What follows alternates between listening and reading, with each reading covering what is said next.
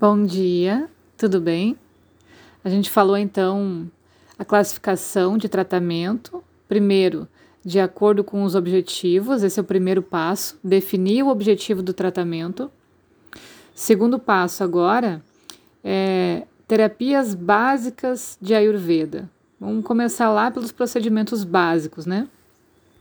Todos os tipos de terapia do Ayurveda são classificados em três tipos: Daiva Vyapashirya, Yukti Vyapashirya e Satvavajaya Chikitsa. Portanto, Daiva Vyapashirya significa tratamento espiritual. Essa, essa palavra tem dois significados, né? Tanto Deus, a palavra Daiva, quanto Vyapshirya significa dependente. Deus também pode ser usado como invisível.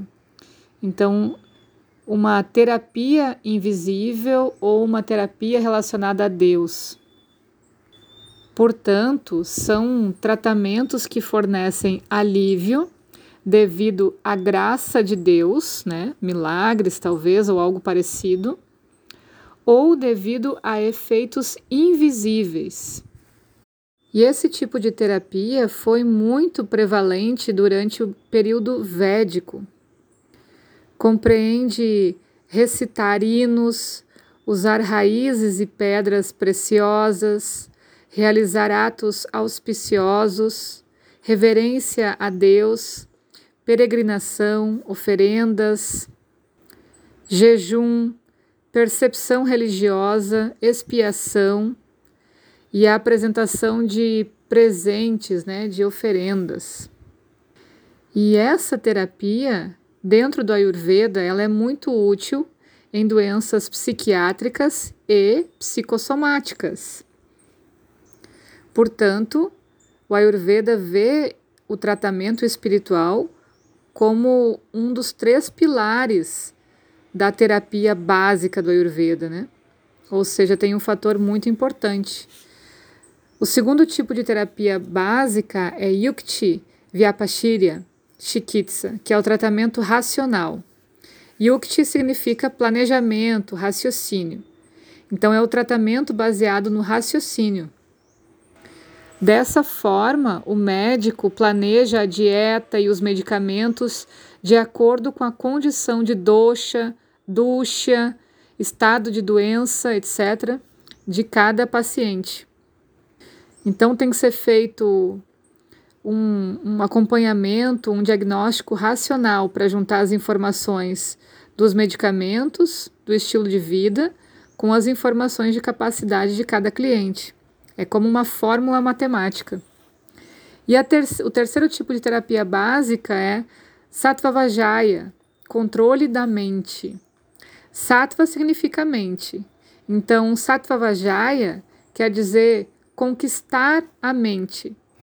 Por meio dessa terapia, a mente é controlada para não desejar coisas prejudiciais e pensamentos negativos e se engajar em pensamentos benéficos e positivos. Para isso é usado normalmente o aconselhamento, por meio até de medidas não formais, a Dravya Bhuta. E aí tem a terceira classificação de Chikitsa, que é de acordo com a forma do medicamento. Então, esse parece ser um pouco mais simples, porque as terapias foram classificadas de acordo com os tipos de alchada, que é a droga, né, usados. Então pode ser Dravya Bhuta, Chikitsa e Adravya Bhuta Chikitsa. Então, Dravya Bhuta significa matéria e onde os medicamentos materiais como ervas, minerais e artigos de dieta, etc., são empregados. Isso é Dravya Bhuta Chikitsa. E a drávia significa imaterial. E nesse tipo de tratamento são empregados meios uh, informais como reassegurar surpreender, uh, desmemorar, assustar. Então, são ações na mente, usadas principalmente para o tratamento de doenças psiquiátricas, né? Então, drávia, matéria e adrávia, imaterial. Esses são os dois tipos de tratamentos por medicamento. A quarta classificação de Chikitsa é de acordo com o tipo de terapia usada. Então existem três tipos: Anta Parimarjana, Bahir Parimarjana e Shastra Pranidhana. Anta Parimarjana significa medicação interna. Então são as drogas administradas por via oral ou na forma de baste, o enema, né? Ou até mesmo náusea, medicação nasal. E o tipo de barrir parimarjana, que é a aplicação externa, é o tratamento realizado na forma de massagem, efusão, cataplasma, etc. E Shastra Pranidhana significa medidas cirúrgicas, o manejo no qual a cirurgia é realizada com o emprego de instrumentos. A quinta classificação de Chikitsa é de acordo com o princípio de tratamento, Chikitsa Sutra. Nesse caso, foram separadas três linhas de tratamento: Nidana Parivarjana, Shamana e Shodana. Nidana Parivarjana significa fatores etiológicos e Parivarjana indica abster-se. Portanto, a primeira linha de tratamento é aconselhar o paciente a evitar os fatores etiológicos para que o processo da doença regrida e interrompa o agravamento.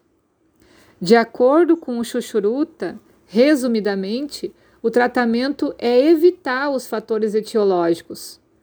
Além disso, para todas as doenças, existe pátia, que é o que fazer, e apátia, que é o que não fazer. Esses assuntos são mencionados também e a adesão a ela ajuda muito na cura da doença. Então, são aqueles protocolos que a gente faz nos atendimentos de Ayurveda, as orientações, né? A primeira coisa que a gente precisa conduzir o nosso cliente é para que ele comece a identificar pátia e apátia. Isso é muito importante. É dessa forma que a gente começa o tratamento de qualquer doença. A segunda linha é a xamana, que é o tratamento pacificador.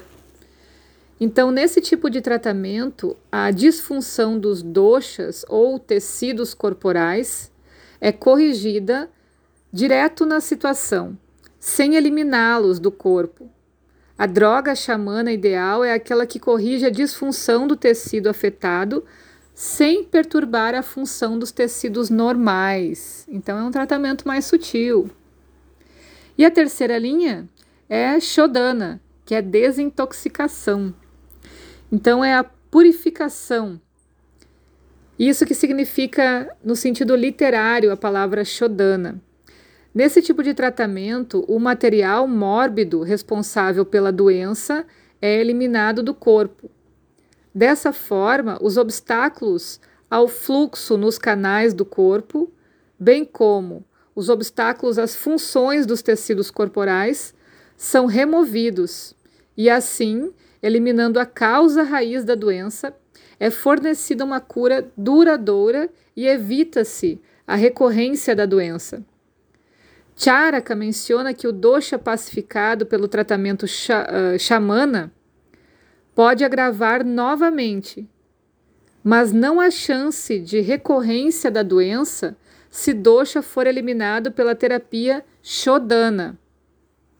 E para shodana, principalmente a terapia panchakarma é prescrita. Eu entendo essas teorias aqui como é pelo amor ou é pela dor, né?